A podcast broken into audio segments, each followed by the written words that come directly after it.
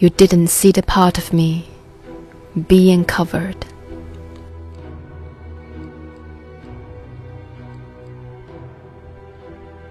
In spring, I lift flower, fire, and a canopy of tree on a cliff.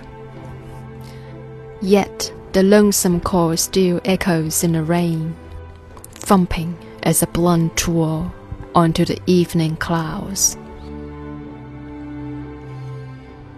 Too late to love, I've already fallen for you. I bite your name upon my lips until they bleed. But still, I fail to break the dark seal. Only the easy pause could make me stay. Canna, black butterfly, and a reflection in the water. I say to them, Hello, please accept my humble love as if I make a bow. But I had never been perplexed, never, just like a river which knows the direction of tomorrow, even in the darkest night.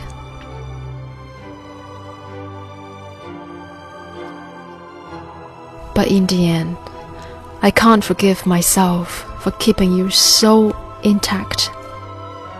It's better for you not knowing all those illusions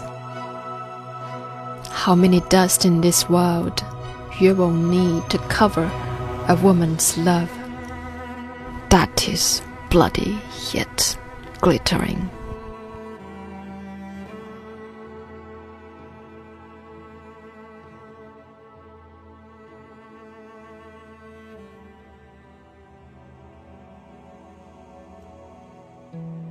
你没有看见我被遮蔽的部分。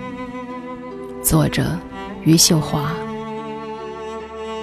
春天的时候，我取出花朵。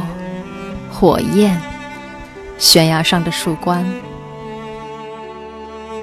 但是雨里依然有寂寞的呼声，钝器般捶打在向晚的云朵。总是来不及爱，就已经深陷。你的名字被我咬出血，却没有打开幽暗的封印。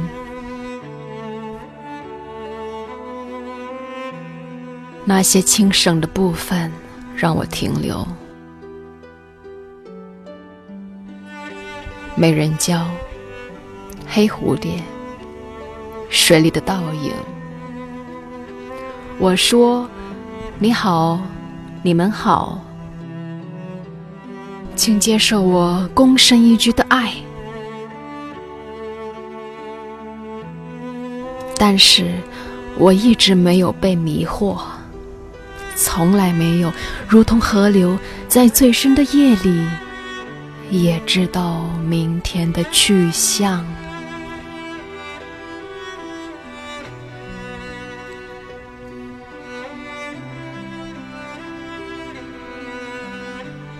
但是最后，我依旧无法原谅自己，把你保留的如此完整。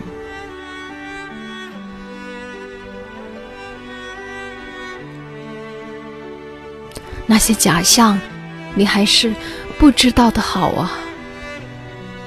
需要多少人间灰尘，才能掩盖住一个女子血肉模糊，却依然发出光芒的情？